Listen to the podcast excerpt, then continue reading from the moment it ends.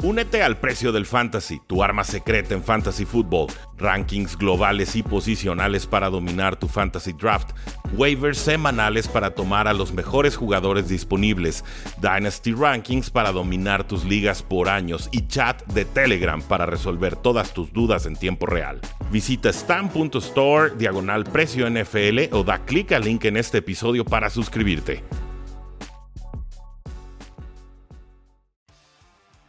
Locos por NFL, ¿cómo están? Bienvenidos a un podcast más de este canal. El día de hoy para platicar un poco de la ronda divisional y de la que viene en finales de conferencia. Yo, muy mal de la garganta, y me acompaña Rudy Jacinto. ¿Cómo estás, Rudy?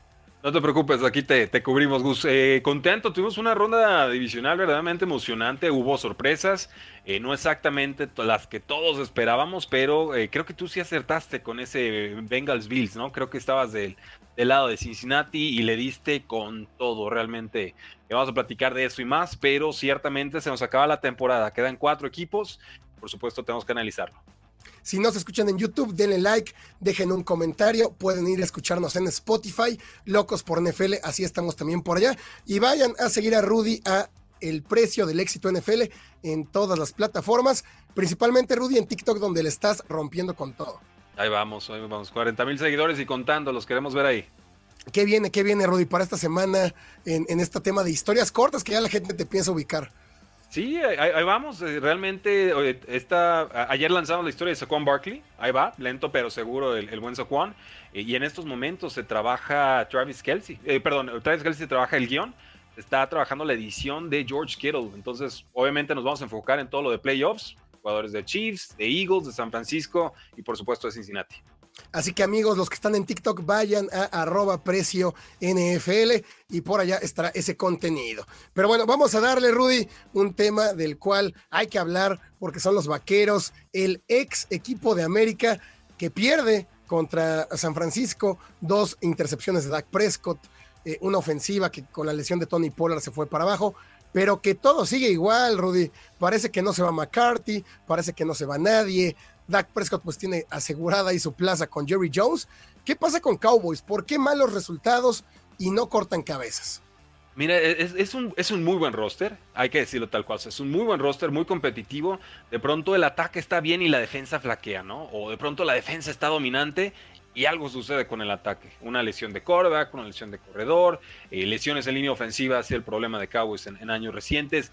Y güey, esta campaña en particular lo sabíamos y lo dijimos, intercepciones. 15 intercepciones de Dak Prescott en temporada regular, empatado con David, Davis Mills de los Houston Texans. Y aquí se vuelve a manifestar este, este síntoma, ¿no? Entonces, la cuestión era ver, bueno, ¿qué va a hacer la defensa contra Brock Purdy, el quarterback eh, novato? Y finalmente, si hubo algunas jugadas que eran interceptables, me parece por lo menos dos fácilmente se pudo haber llevado la, secundaria de, Dallas y, no las consiguen, ¿no? No sé qué tengan los pases de, Purdy, pero parece que van muy fuerte o, van chuecos, traen, traen curva, jiribilla, algo, pero sucede que le rebota mucho en las manos a defensivos y no, no acorralan el balón. Coincido contigo, la ausencia de Tony Pollard se notó y bastante. Zeke te ayuda, pero sobre todo en, en corto yardaje. Eh, CD Lamb espectacular, creo que realmente se consolida como receptor superestrella. Yo todavía tenía algunas dudas con él porque por la intermitencia realmente. Eh, y Dalton Schultz, pues gran partido anterior, este último no, no tanto, ¿no? De pronto desconcentrado en esa última serie ofensiva y, no le da ni siquiera la oportunidad a Dallas de poder lanzar un Ave María. Entonces, en, líneas generales me parece un tema de cocheo, me parece un tema de tranquilidad y estabilidad del mariscal de campo, sabe que toda la presión de la franquicia está sobre sus hombros y esta vez no respondió, él mismo lo aceptó. Y, es realmente pues una muestra de lo que son los Cowboys en estos momentos, ¿no?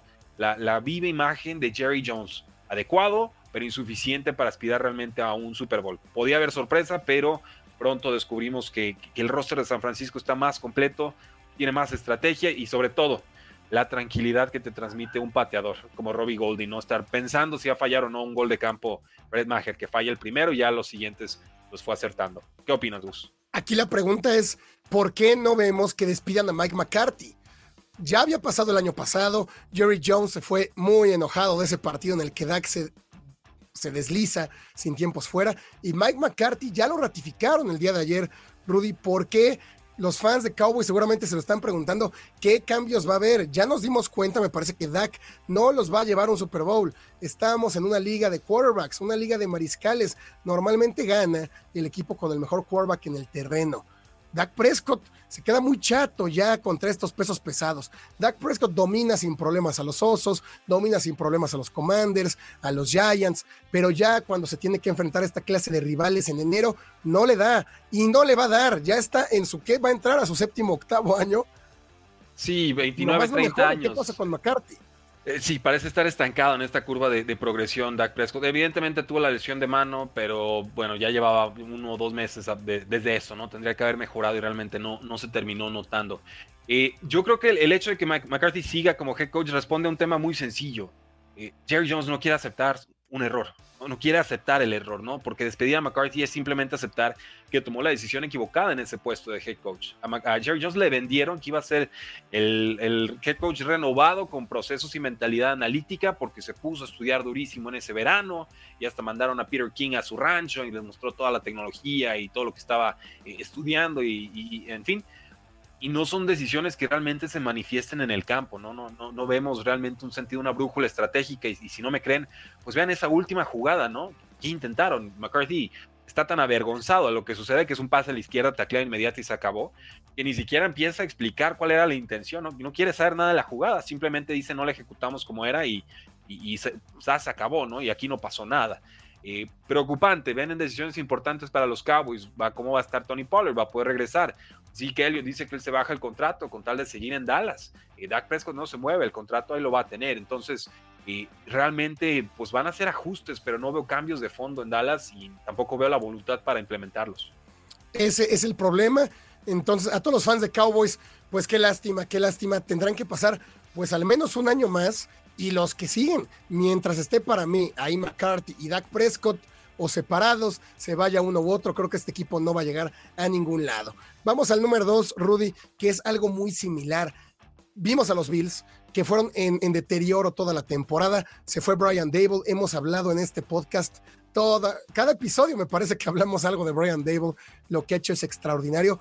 Se va Brian Dable, Josh Allen tiene una temporada de medianita, terminando con tintes de muy, muy mala. ¿Y qué cambios debe haber en Bills? Está el roster, hombre por hombre al inicio de la campaña, tal vez Bills era el equipo mejor armado de toda la NFL. Y voy a lo mismo, Rudy. ¿Qué cambios debe haber? Sean McDermott me parece que ya está topado llevó a los Bills hasta cierto límite, mucho ayudado por Brian Dable, y ya no, ya no puede avanzar de aquí. Bills está desperdiciando un talento como el de Josh Allen.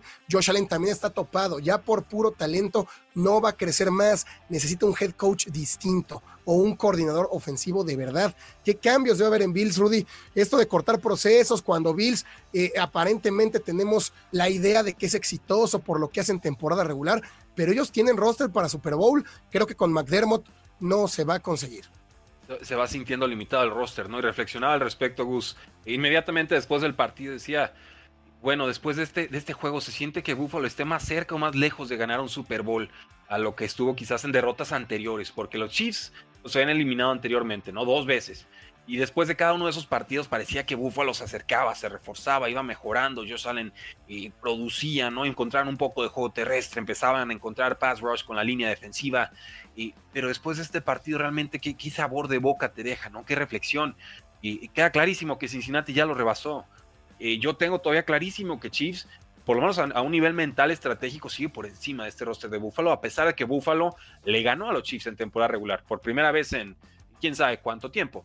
Eh, este roster vive y muere con Josh Allen y, no puede ser así. Sí, los corebacks te determinan en gran medida el éxito de tu franquicia, pero necesitas darles más. No puede ser Josh Allen el superestrella que te haga las jugadas imposibles, las jugadas prohibidas, las jugadas que sabes que van a acabar mal y a veces te las resuelve, y que aparte tenga que ser el corredor número uno del equipo, y que aparte no se pueda lastimar porque venía bien tocado del codo, y que aparte le esté soltando pases profundos Gabriel Davis, que pues por una, este, postemporada de cuatro touchdowns en un partido, ya, ya me lo estaban elevando a receptor número dos, casi Jerry Rice. Que yo no, yo llevo diciendo toda la temporada que Alon Shakir el próximo año y lo dije desde media, de mitad de temporada, va a ser mejor que Gabriel Davis. Yo creo que lo va a suplantar, le va a quitar ese puesto, eh, porque simplemente sus manos no son seguras. Resultado número 3, número 4, de rutas muy limitadas y, ya está.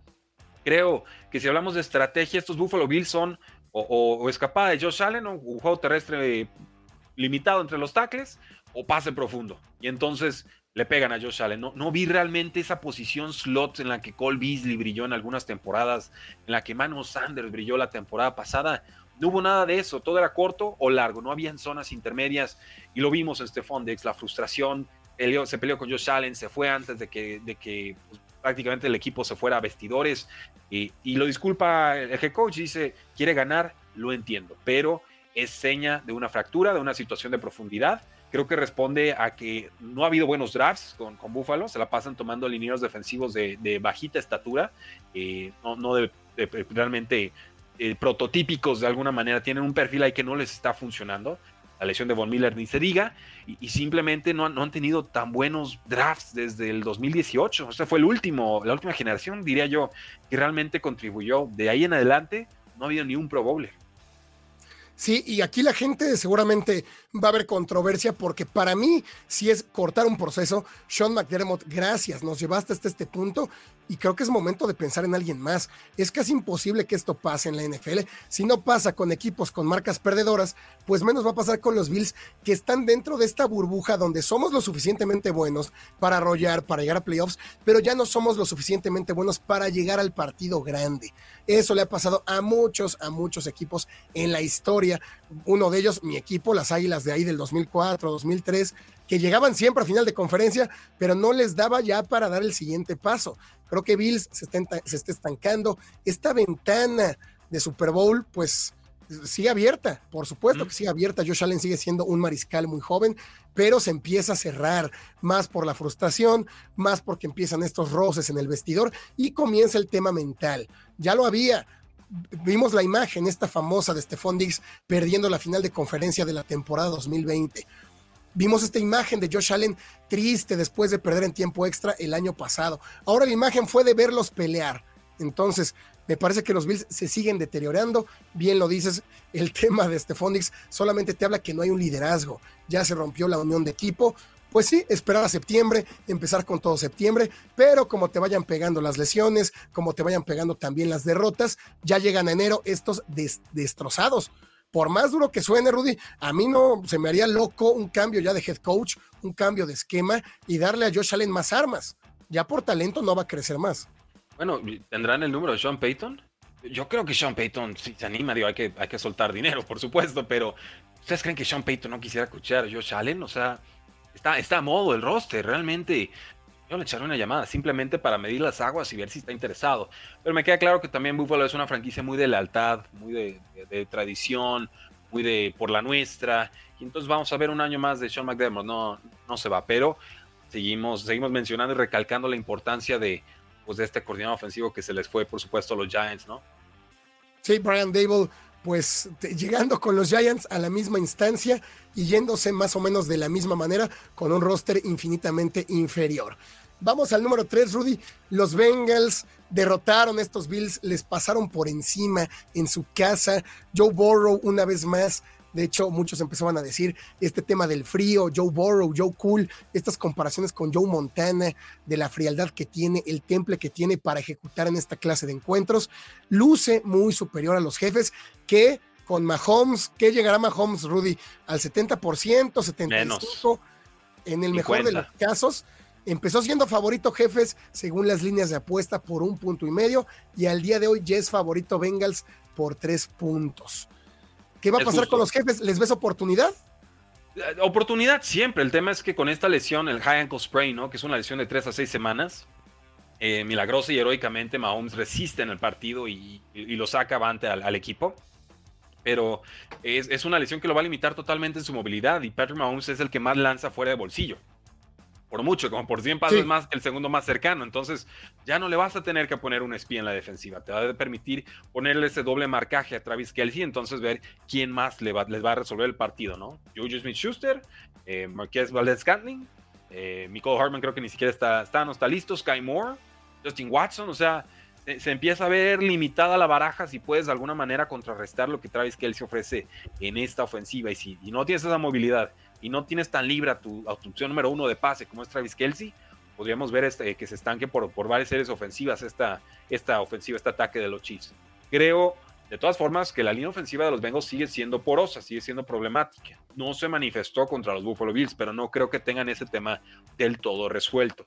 Frank Clark en postemporadas es importante todavía. En temporada regular ya no produce mucho, pero en playoffs sigue siendo un jugador de, impacto. Veremos si puede, si puede afectar, pero creo que es totalmente justa, eh, justificada esta transición de favoritos Chiefs por uno a Bengals eh, menos tres. ¿Por qué? Por el simple hecho de que el quarterback está sano y de que es un poco, se vuelve mucho más predecible la, la ofensiva de Chiefs, que es lo que puede ser unos Bengals que te atacan con quien quiera, ¿no? Cualquiera de sus tres receptores principales, eh, o, su ala cerrada, Henry Hurst, que produjo bien en el partido pasado, sino un Joe Mixon, un, un Pirine. Hay, hay balance, hay, hay ideas, hay esquema, y se ven en mejor momento los Bengals, vienen en ascenso. Sí, no, universos completamente distintos. Los Bengals con una curva ascendente importante en ambos lados del terreno. Lo que están haciendo en ofensiva, ya hasta Hayden Horst es estrella, lo he dicho y lo repito, es increíble lo que están haciendo en esos esquemas ofensivos y en defensa, eso es lo que más llama la atención. Este equipo no era, una, no era una franquicia que se destacara por un gran juego defensivo, menos en los últimos años, y ahora la defensa está haciendo igual de importante o incluso más que el juego ofensivo. De tener a Josh Allen en Buffalo, de la forma en que lo hicieron, desesperándolo incluso, creo que algo similar va a suceder con Patrick Mahomes. Recordando la final de conferencia del año pasado, en que termina ganando Bengals, Trey Hendrickson y Sam Hobart estuvieron encima de él prácticamente en todas las jugadas. Ahora con un Mahomes lesionado, con un esguince, ya queremos ver el tamaño del tobillo que va a llegar Mahomes para ese día pues va a estar muy limitado. Si le cargan, si le ponen presión, pues van a estar sobre él. ¿Cuál es la clave, Rudy? Yo creo que Andy Reid es lo suficientemente longevo en esta liga, es lo suficientemente inteligente para crear un plan de juego de jugadas rápidas, de engaños, de pases pantalla. El tema es que Andy Reid, hay que decirlo, también en esta clase de partidos normalmente pierde por estrategia.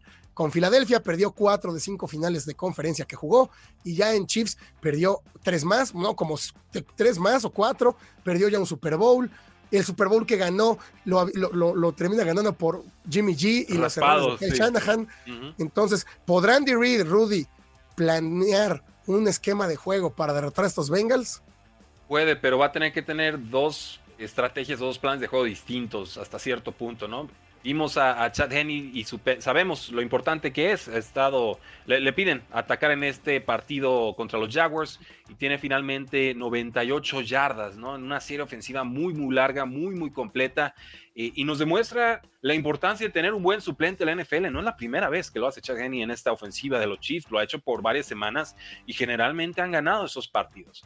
¿Es suficientemente bueno para pelearle al tú por tú a Joe Burrow? No lo creo, pero vamos, me siento un poquito más tranquilo con un Chad Henney que si fuera, por ejemplo, el suplente de los Buffalo Bills, que ya ni me acuerdo eh, quién es, ¿no? Es que estaba, no, me parece que era. Que está, sí, que estaba con los Cleveland Browns, es en el, el Cambalacha y con Jacoby Reset. En fin, eh, es eso. Entonces, ¿qué tipo de plan de juego vamos a tener? ¿Va a ser un Patrick Mahomes limitado o va a ser un Chad Henney en plenitud de condiciones? Y a partir de ahí, bueno, vamos viendo qué es lo que se puede eh, realizar. La importancia de establecer un juego terrestre con Isaiah Pacheco, ¿no? de poder utilizar en válvula de escape a, a Jarek McKinnon, creo que va a ser bien importante en este partido, sobre todo ese segundo nombre. Pero pues vamos, ¿no? No lo vamos a saber hasta ver realmente esos primeros snaps de los Chiefs en, ofensiva. Vamos a ver muy al estilo de lo que fue Eagles la semana pasada. Y, bueno, qué tan sano está Jalen Hurts.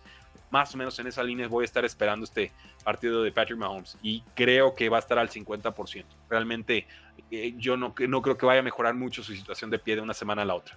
No, y curioso que ahora dependen de la defensa, que justamente lo hemos hablado, es la parte más débil del equipo. Jaguares les movió el balón lo que quiso. Si no es por el fumble de Jamal Agnew en la yarda 6, ese duelo hubiera estado mucho más cerrado al final. Esta defensa de los jefes sufrió contra Broncos los dos partidos, sufrió incluso contra Tejanos. Entonces, esperemos eh, un gran planteamiento de Andy Reid para que este duelo no termine tan rápido como terminó el de la semana pasada en contra de los Bills. Número cuatro, Rudy Pordy, lo vimos un poco limitado, lo vimos un poco con este pánico escénico. Me parece que es el primer partido en el que se le exige de verdad. Micah Parsons encima de él en muchas jugadas, no tantas porque Trent Williams la verdad es que es un monstruo. Esa línea ofensiva de San Francisco cada vez toma mayor notoriedad hay que darles el mérito que merecen, pero vimos un Pordy de inicio incluso desconcentrado, con un poco de pánico entre los Cowboys, por supuesto el partido más visto de los que ha jugado el novato. ¿Qué podrá hacer contra una defensa de Filadelfia que pone mucho más presión, que presiona más al mariscal, que pega más al mariscal y que tiene más capturas? ¿Podrá Pordy, Rudy, si, el juego está en sus manos, porque el del Cowboys no estuvo, lo resolvió la defensa, ¿podrá Pordy resolver el partido?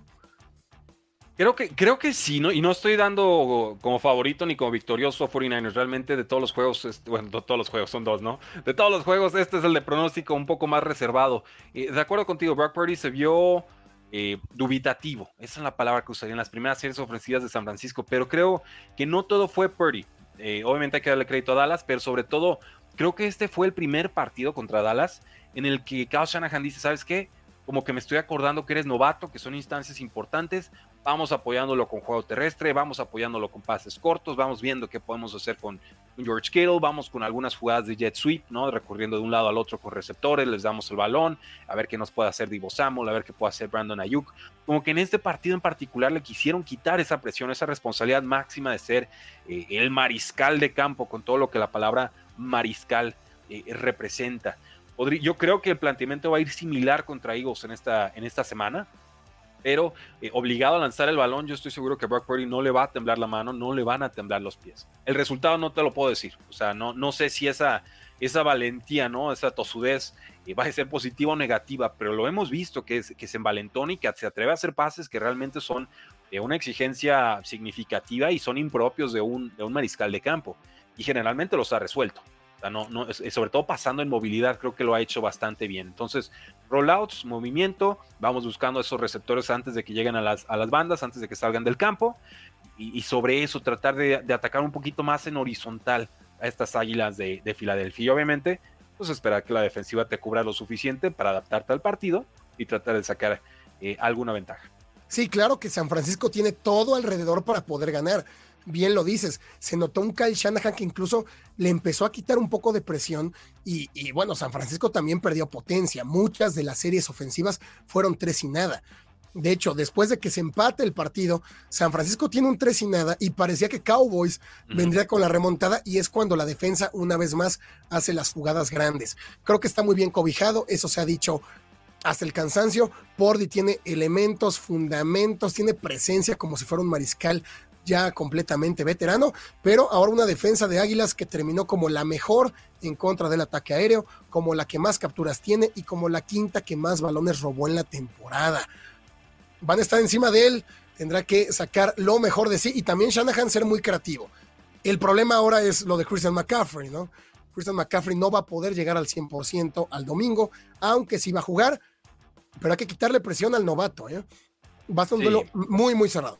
Y Elijah Mitchell también llega tocado. Entonces, ah, vamos, es, muy larga la temporada, ya se están notando las lesiones y, no está del todo sano Jalen Hurts tampoco, ¿eh? lo confesó. Jugó bien, no se notó, pero no está del todo sano esa lesión de hombro en el, brazo derecho. Entonces, eh, atentos con los reportes de lesionados, sobre todo en estos días, jueves, viernes. Esos son los, los días claves para ver realmente quién va a jugar y en qué condición.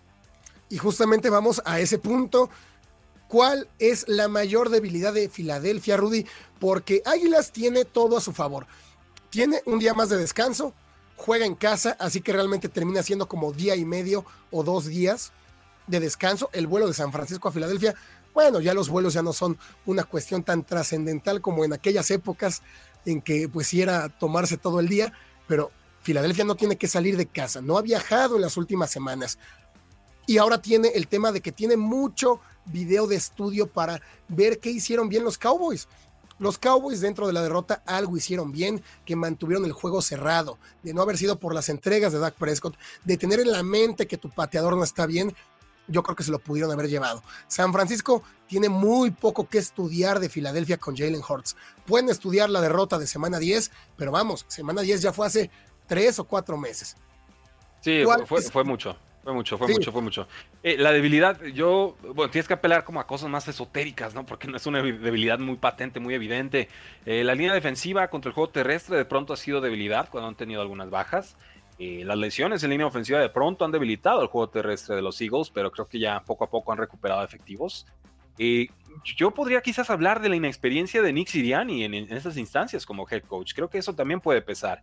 Y para bien o para mal, Carlos Shanahan, ah, con más errores que aciertos en, momentos claves, eh, ya tiene fogueo, ya tiene experiencia en, los juegos de más, alto calibre.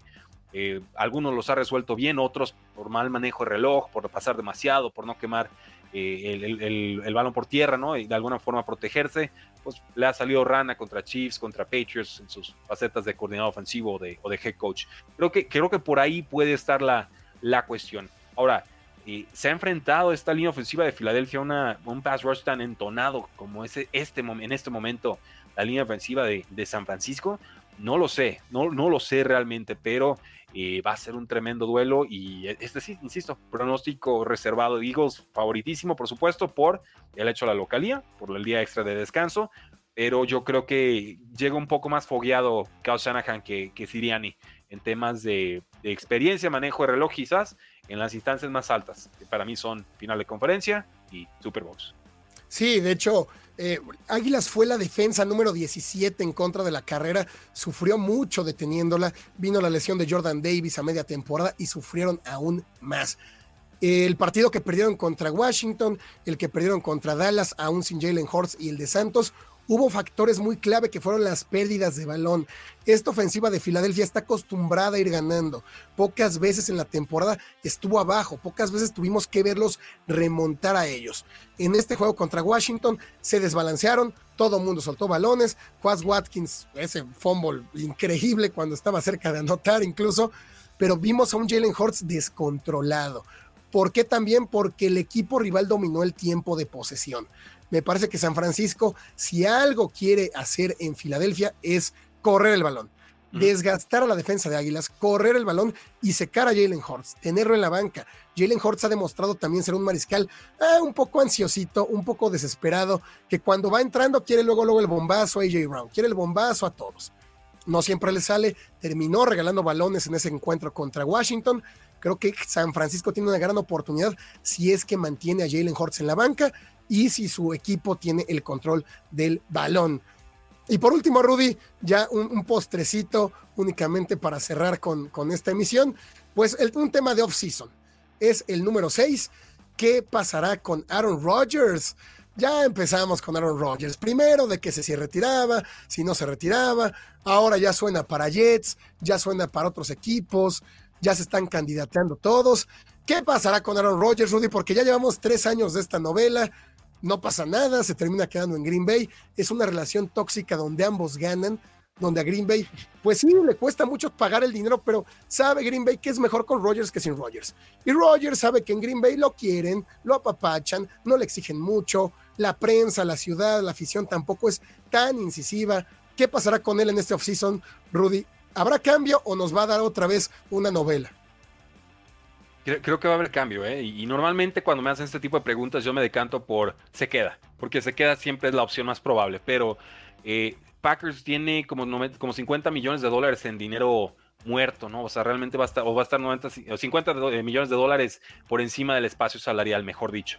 Entonces va a haber recortes importantes. Rogers está poniendo condiciones, quiere que y se quede en la, en la línea ofensiva, quiere que Allen Lazard se quede como receptor, quiere que Randall Cobb se quede como receptor slot y, así unos tantos más que realmente no, no veo a, Packers con la posibilidad financiera de hacerlo.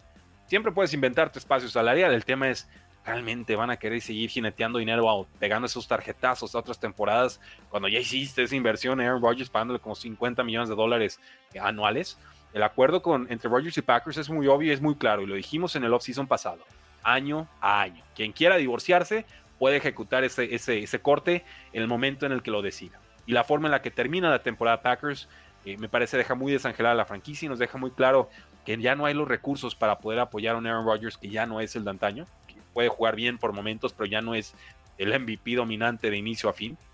Y entonces sí veo probable la, salida de, Aaron Rodgers. O cuando menos la salida de Jordan Love. No creo que los dos estén en el roster la, próxima temporada. Pero especulando con Aaron Rodgers, Raiders suena, suena fuerte. Colts eh, suena fuerte. Por ahí veía incluso en apuestas eh, Patriots. Dije, mm, pues sí, le va a tener todo el respeto al mundo Belichick, pero pues no sé si tengan el, dinero para hacerlo o si, o si Rogers tenga el interés de pasarse a un sistema tan eh, de pronto militarizado, ¿no? Pues quién va a ser su coordinador ofensivo. Eh, Bill O'Brien por fin lo, anunciaron. Adiós Patricia. En, fin, hay, hay Panthers. Panthers posiblemente también lo vi ahí en la, los Jets, Jets también está sonando muchísimo, ¿eh? Los, Jets quizás serían la mejor o la más clara apuesta, ¿no? Con, Las Vegas tienes, bueno, el hecho de que está Davante Adams y que perdió a Derek Carr, o lo va a perder. Y con los Jets, que bueno, el roster parece mejor armado, más complementado. La defensa intermitente, pero las piezas en ataque ya están, ¿no? Y recuperando a Brees Hall con Gareth Wilson. Y creo que Corey Davis se va a ir, pero ahí sigue Elijah Moore. Y, vamos, este es un, es un roster que puede ser peligroso, solo le falta el coreback. Entonces, sí, perfectamente lo puedo ver. Eh, yo no creo que Rodgers juegue hasta los 45 años, estoy seguro que lo quiere, pero no, no lo vemos realmente en esa línea de mantenerse en un nivel estable como si lo llegó a tener Tom Brady a partir de los 40 años. sí, creo que Rodgers no tiene ni la pasión, ni la paciencia, ni el amor tanto al deporte. ¿no? Como lo tiene Tom Brady, que Tom Brady vive, nace, muere para la NFL. Creo que Rodgers no llegará. Pues ya veremos qué pasa. Yo la verdad es que es de, de pronóstico reservado, yo también diría el clásico se queda, porque ah, ya están cómodos los dos. Packers está cómodo teniendo a Rodgers sin funcionar al 100% y Rodgers está contento recibiendo su lana, teniendo sus días libres, teniendo esto de no ir al, training camp y demás. Ya veremos si le llegan a, la, oferta, ¿no? Es, una, es un dinero importante. Me gustaría a mi Jets por todo este tema de Nueva York, ya Joe Namath habló que sí le deja el número 12 el Joe Neymar del retirado desde el ochenta y tantos. Y, estaría bien, ¿no? Se me haría un match perfecto por ahí. Eh, el, roce de egos también con el coach. Ojalá pase algo, ¿no? Para que se sacuda la NFL una vez más esta temporada baja. Te, tiro una. No, no creo que pase, pero imagínate Aaron Rodgers a San Francisco y venden a Trey Lance y así inician la reconstrucción por allá y que se ponga a competir con Brock Purdy y por lo menos lo mentoré. Sí, bueno, ahí, ahí sería interesante, mucho más interesante. El tema es, San Francisco no tiene primeras rondas. No. No, tiene nada prácticamente que ofrecer a los Packers. Trey Lance, digo, en algo invirtió en las primeras rondas. Me queda claro que ahorita Trey Lance no trae el caché de otros años o de, cuando lo tomaron en el, en el draft. Pero pues es más por lesiones. Realmente no es que Trey Lance haya jugado y fracasado. Simplemente se ha, lastimado. Packers podría estar interesado en una adquisición así. O, Trey Lance puede ser, también una fichita de cambio para muchas otras opciones. Pero coreback por coreback podría ser una opción atractiva para, los Packers si es que se abren a ese escenario. Ya para terminar, Rudy, tus picks, ¿quién gana, quién llega al Super Bowl? Yo tengo, tengo a Bengals, yo, tenía Chiefs muy fuerte, pero la lesión de, Patrick Mahomes es, demasiado, o sea, realmente y resolverlo en una semana eh, muy, muy difícil. Voy a tomar a Cincinnati para llegar nuevamente al Super Bowl. Y del lado, del lado de la NFC, realmente me, la pones difícil, Gus. No, no he decidido del todo, no he decidido del todo creo, creo que me, van a, no, no, no, no puedo, no tengo pick, no tengo pick realmente. Voy, a decir Águilas por el momento, sí me voy a aguantar con Eagles por localidad y párale de contar, pero tengo muchas ganas de tomar a San Francisco.